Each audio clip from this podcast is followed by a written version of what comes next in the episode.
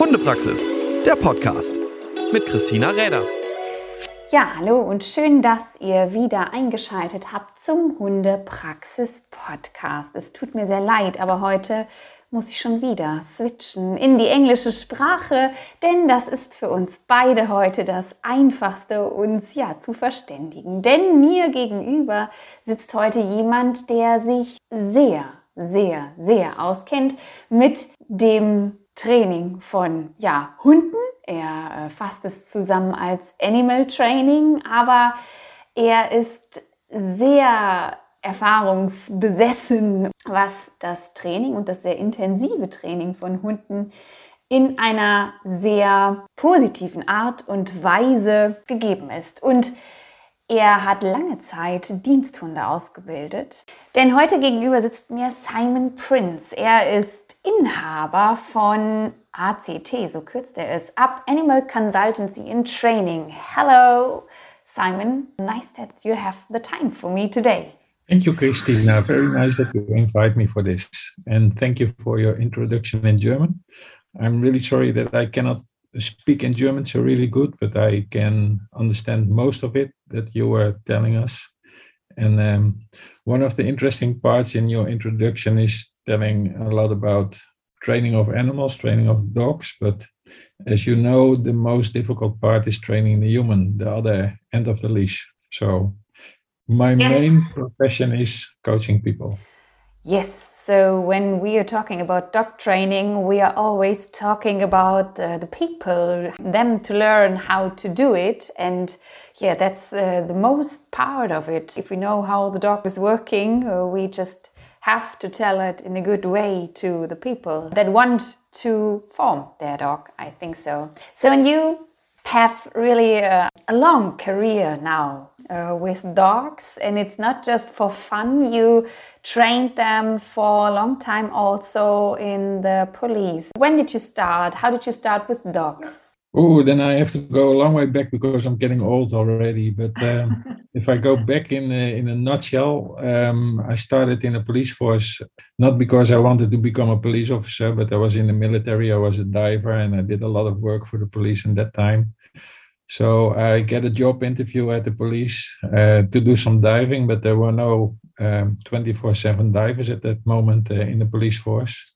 But before I knew it, I was a police officer, and that was really an interesting job in the organization over there.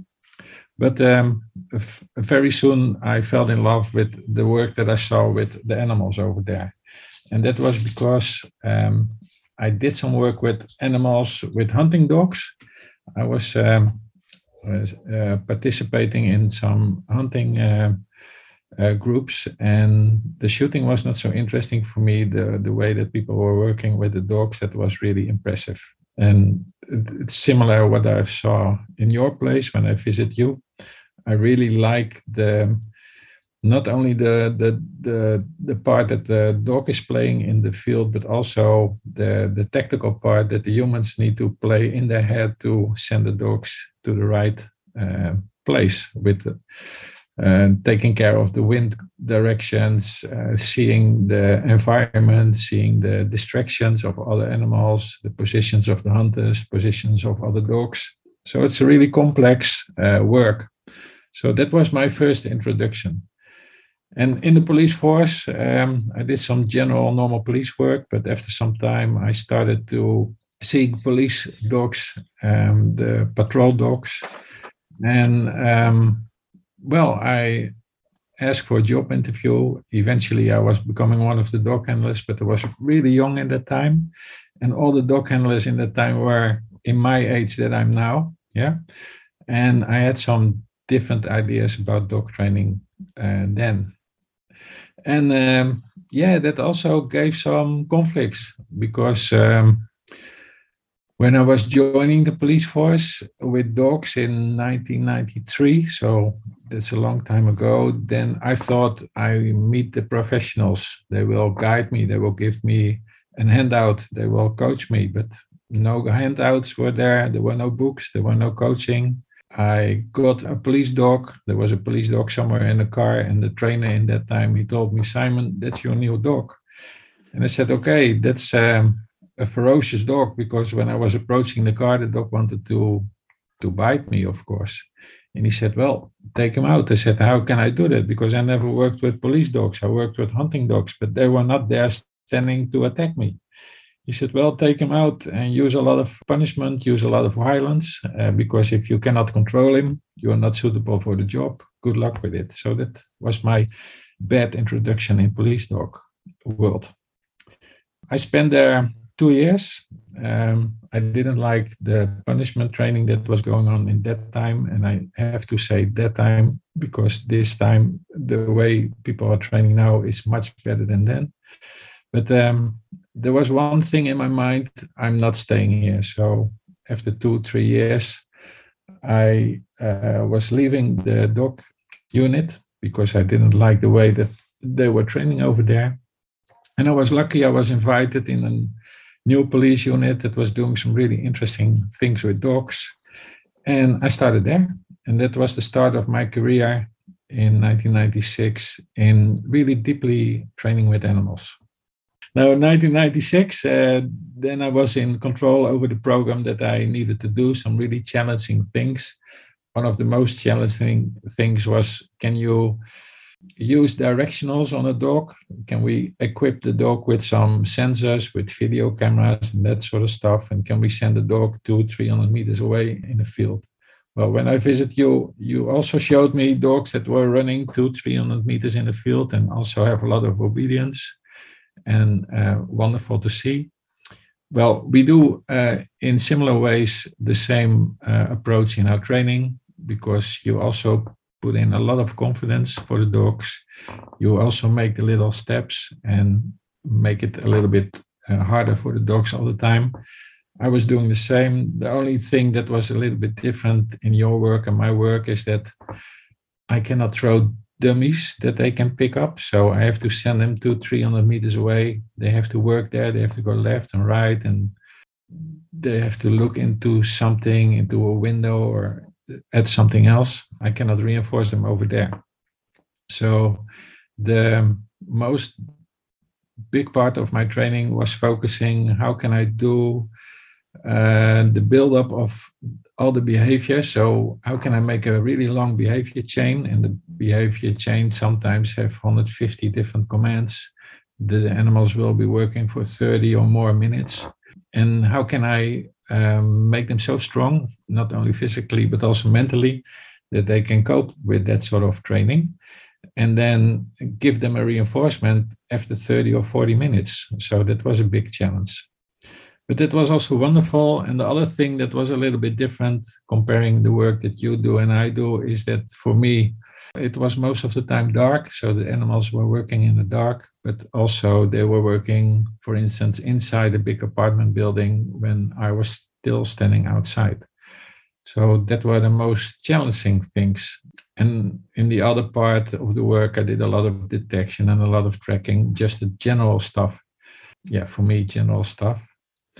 Um, but all of this that that was a big learning curve for me because in 1996 I was coming from the the, the punishment training part of the police uh, dog uh, units, and I knew for once punishment will not help me in this program. I really need to start reinforcing animals because only reinforcement, confidence, trust that can give animals so much confidence that I can do this sort of work with them. So um, yeah, that was my basic uh, start of the whole program. Long story, of course, but yeah, you have so much experience and yeah, different experience. I think um, yeah, there's also of course a book coming out from you. That's yeah. I'm not sure if it's right out in the Netherlands, but uh, in Germany we'll be able to get it yeah, in a few weeks. We will see. But when you say uh, the things have changed and um, you left the police training part with the dogs or this place because there was the, the manner to do the dogs work wasn't that what you were looking for or what you could do for your feeling with the dog What's the main thing you are thinking about that has changed? What are some parts that are different now? How how it is working? How are dogs trained yeah to do things like you said before on a high performance level they yeah why they are doing this for you uh, two questions. Let me first start with the first question. Why are dogs doing this for me? Um, I think in general, not only for dogs, but also for humans, we want to gain pleasure and we want to avoid fear and pain. We want to uh, avoid discomfort.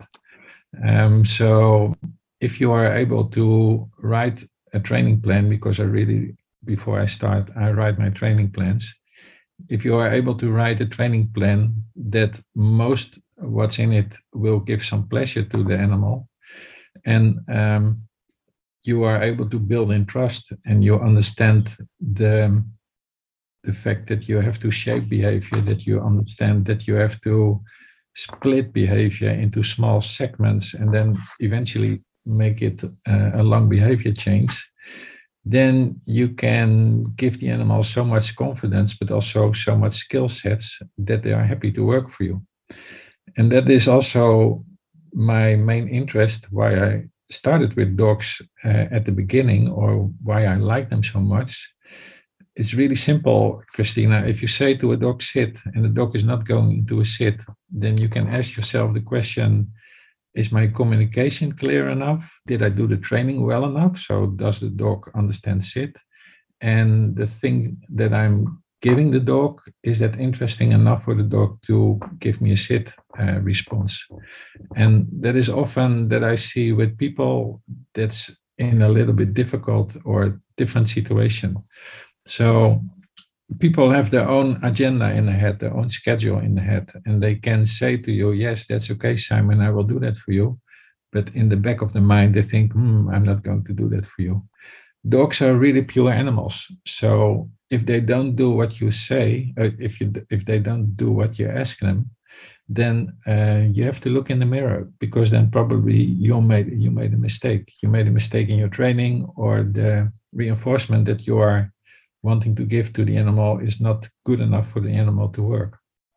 Um, the second question, what is changed at the moment? The, yeah, there's a good change going on. Um, one of the things is you can see it in the back. There's a lot of uh, documentation there.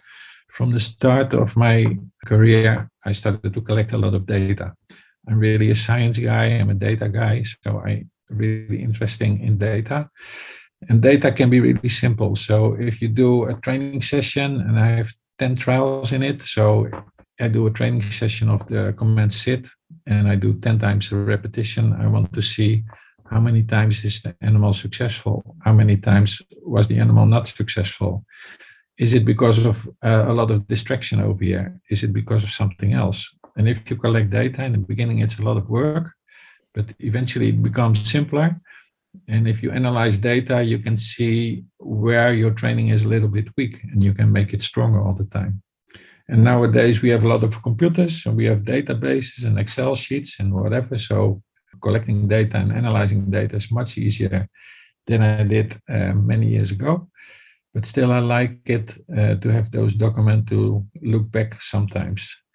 And together with data, dog trainers are more able to talk to scientists because then if you have scientists and you have dog people there's a different language there and you need to find each other somewhere in the middle.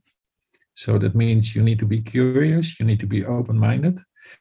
And i always telling people that you can learn from everybody even from people that are not training with dogs. If you train your dog and somebody's watching you and that person is asking you questions then don't be rude. Just listen to the question and think about it. Hey, maybe I can learn something from that question. And I've learned a lot from scientists around me, really uh, wonderful. And you see, um, 1900, 1890, 1910, 1920, a lot of scientists were really interested in uh, how dogs were thinking, how dogs were working. And then we had a long period that scientists were not so interested in dogs And since 15 years, scientists are really interested again in dogs.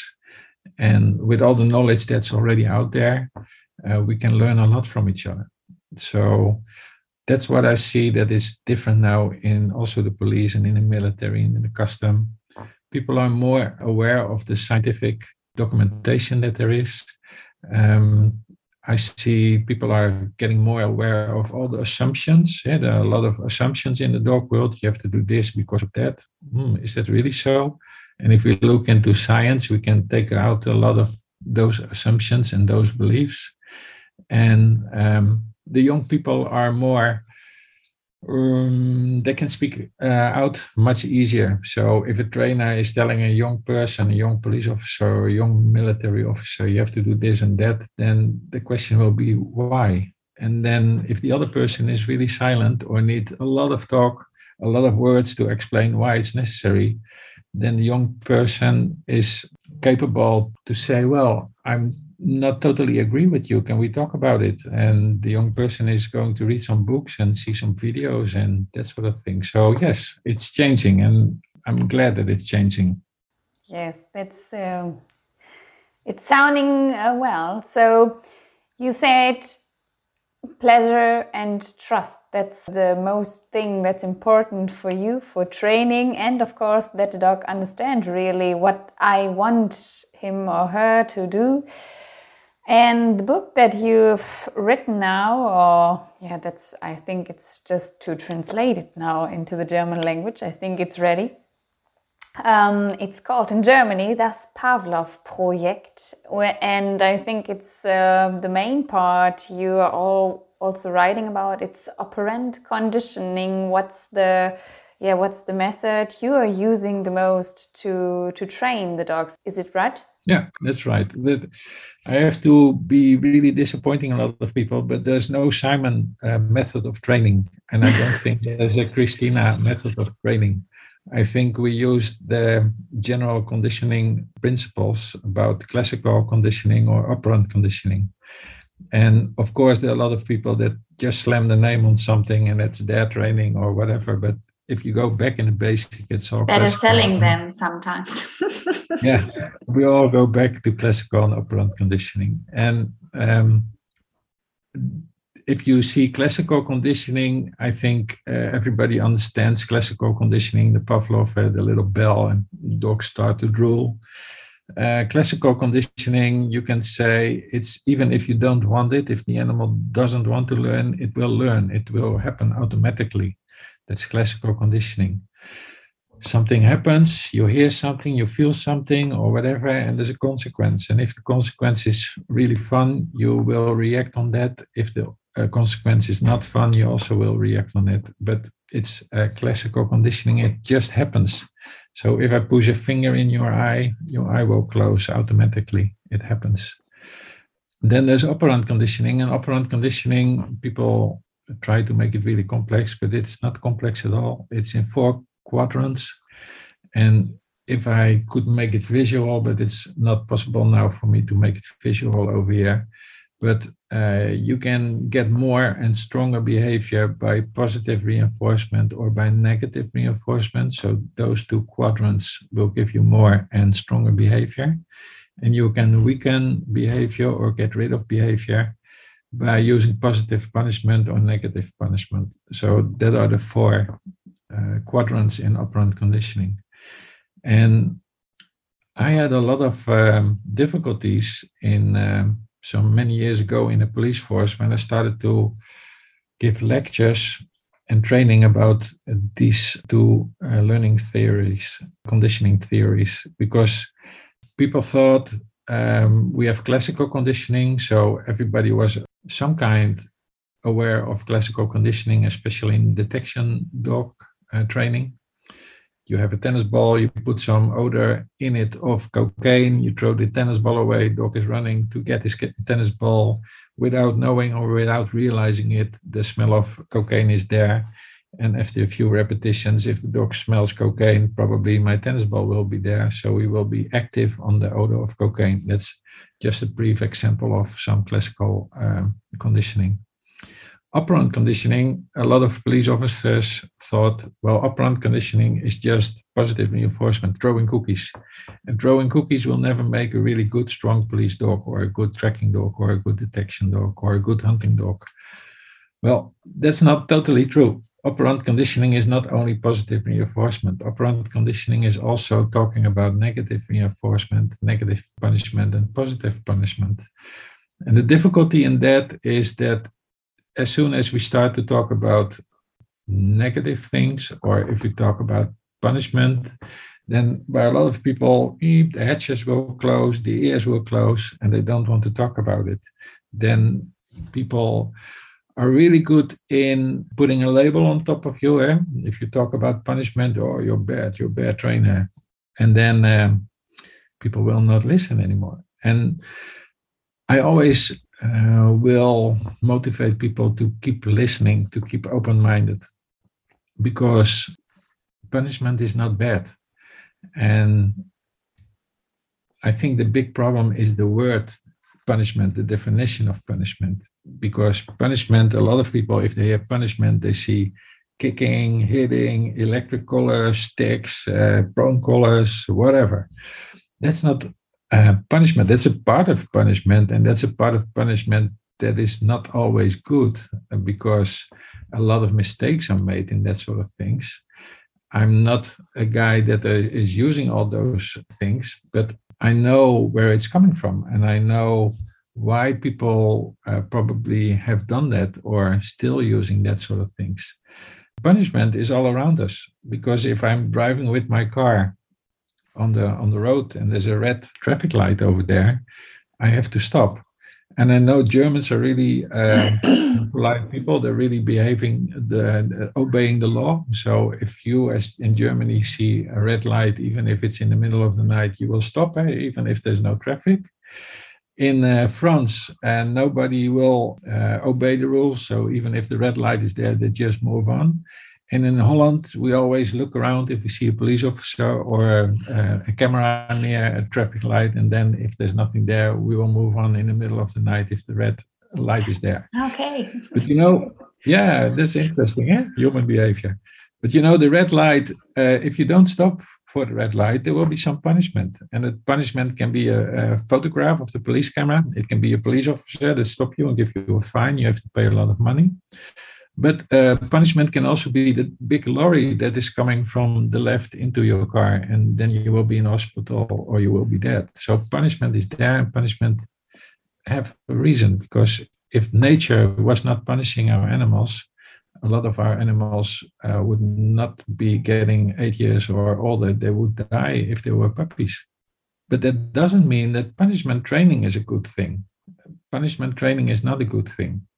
But in training protocols, there will be some punishment moments because we set up animals. I like to set animals uh, animals up for success. So I write my training protocols in small steps that there will be at least 70, 80% successful. And then I go to the next little step.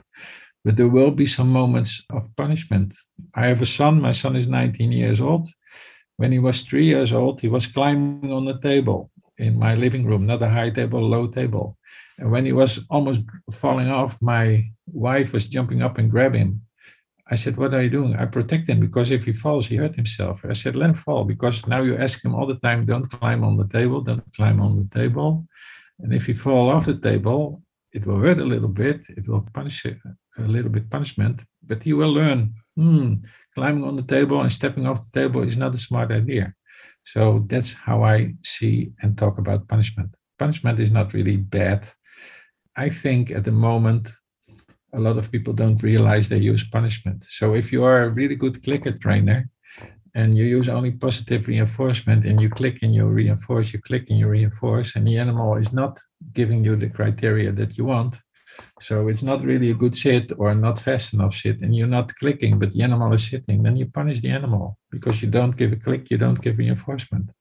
So please, people, don't see punishment in a way that it's all black and white. The world is not black and white. The world is really gray.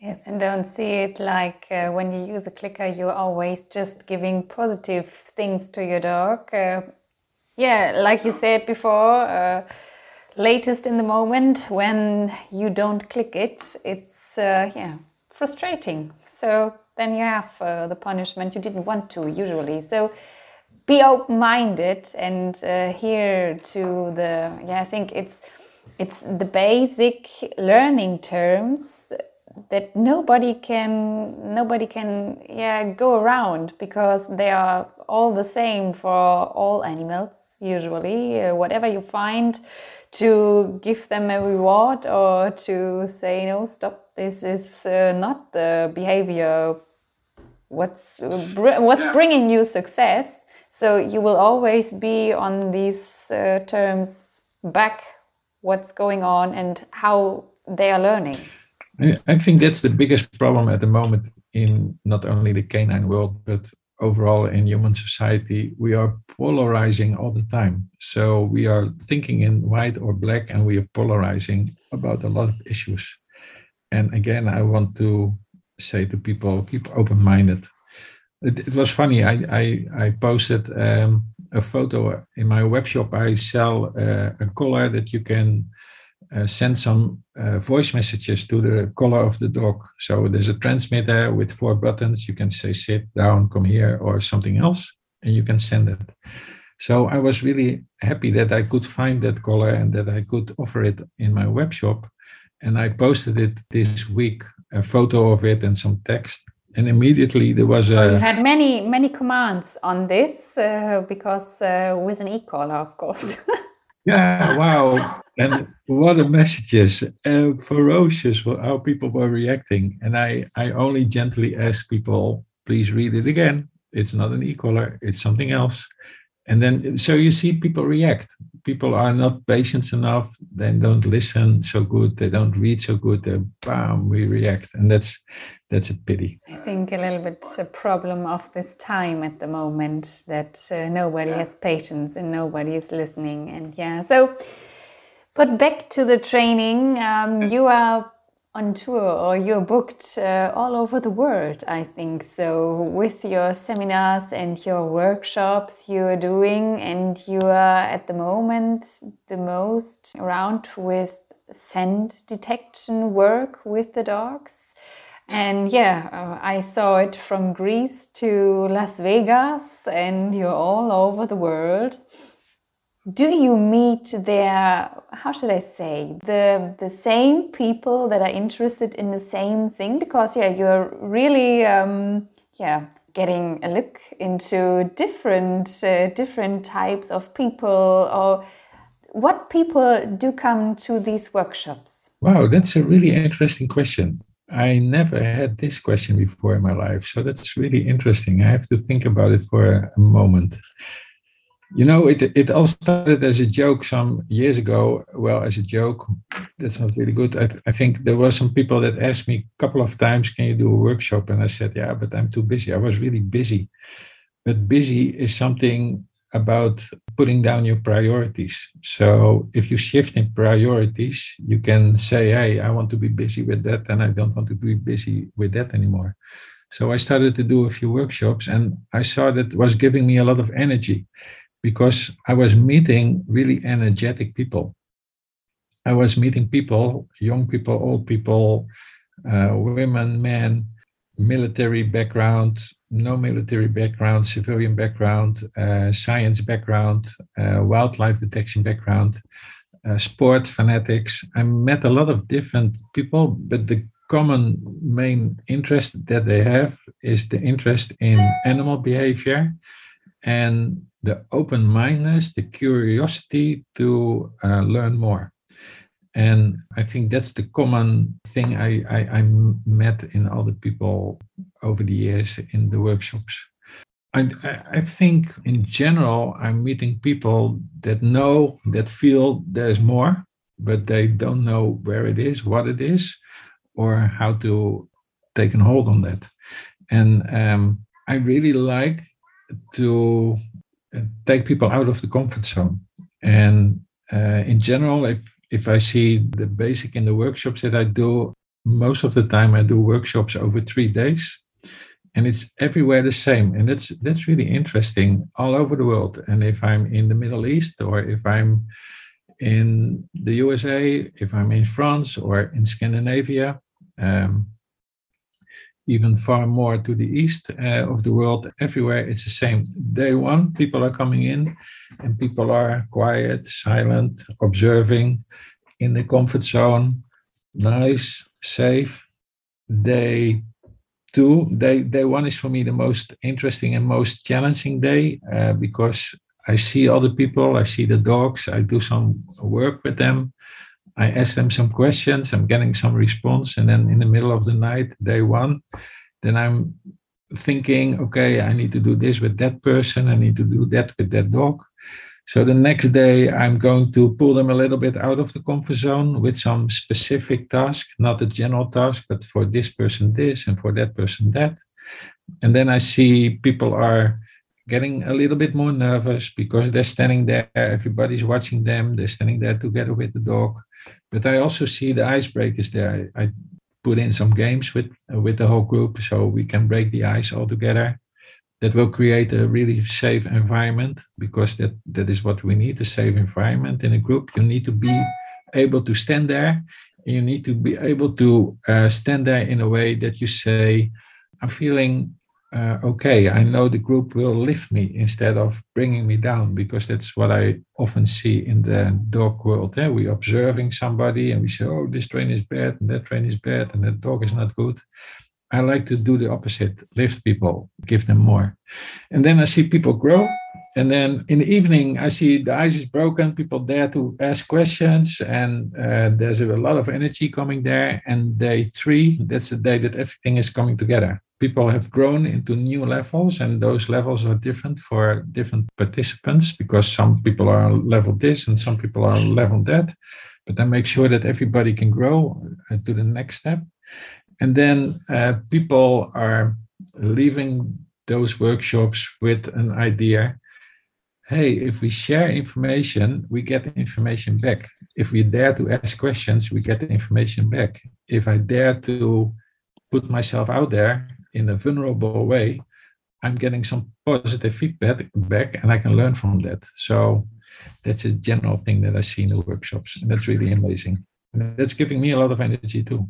Yeah, so that's the whole thing around the world that the people want to grow, to know how they can train their dog and how they can train him a little bit better, or yeah, how they come over problems. And yeah, it's back to the first point it's not the dog you all you just have to look to but it's yeah to grow the people that's uh, really the, the main thing i am yeah i i'm on it that it's uh, the most important part. And yeah so time's running always so fast. I always have some questions uh, in the end. So um, back to the book. Yeah if you want to buy it of course we will put it under the episode that the people can have a look to your website and where they can also find your workshops that are usually open for everybody to come in that is interested in training and that is interested in dog training. So, um, if you have some places available there, uh, they can travel around the world if they want to. Yeah, can I comment on that quickly? It's really funny. Yeah? Sometimes I see workshops that are only open for police or only for military, and I think that's not working. Make information available for everybody.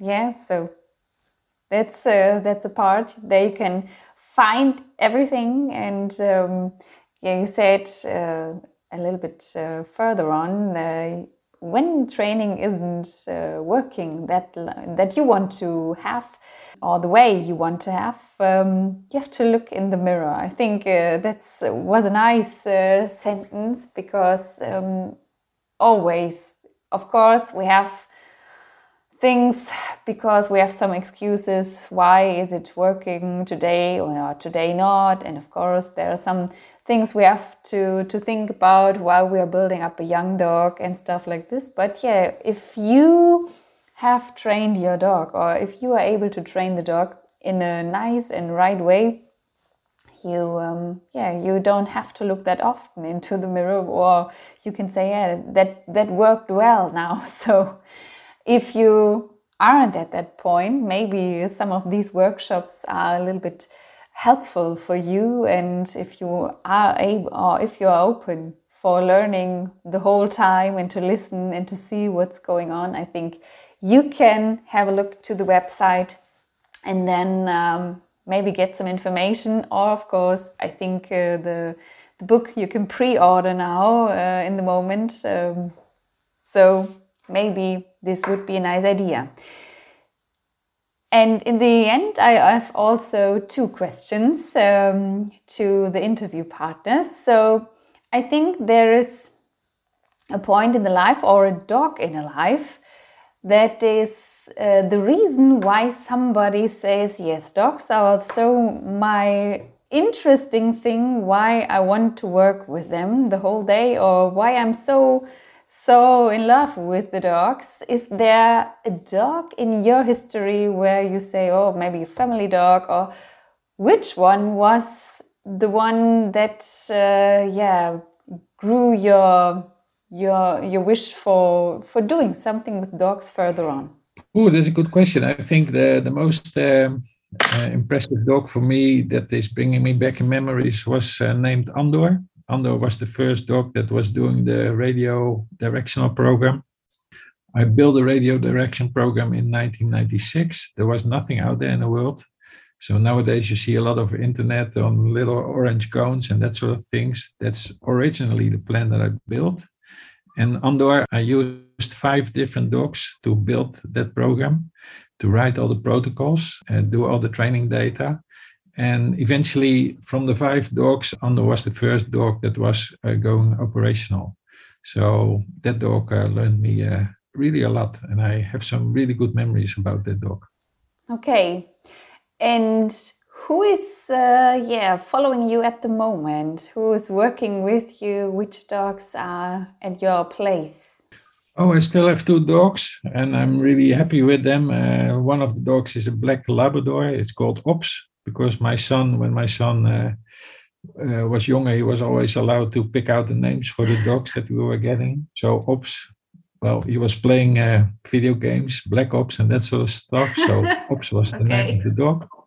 And the other dog is Charlie. It's a um, crossbreed between a um, Dog Retriever and a uh, normal retriever, I think. No, a dog and a, a spaniel. Uh, he's a fanatic uh, detection dog, really interesting dog in his behavior. And those are together with me now. Simon, thank you very much for your time.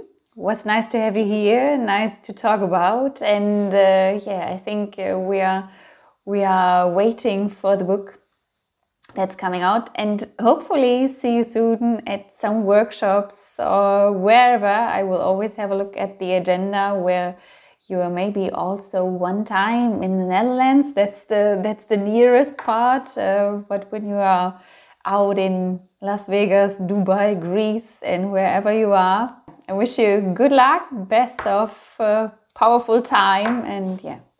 Thank you for having you here Thank you. Thank you for your invitation and uh, very good luck with your program because it's really impressive. The thing that I saw when I visit uh, your place and uh, hope to see you again uh, working with all the dogs and enjoying uh, your wonderful uh, coaching work as well. Thank you. Thank you. Hundepraxis, der Podcast mit Christina Räder.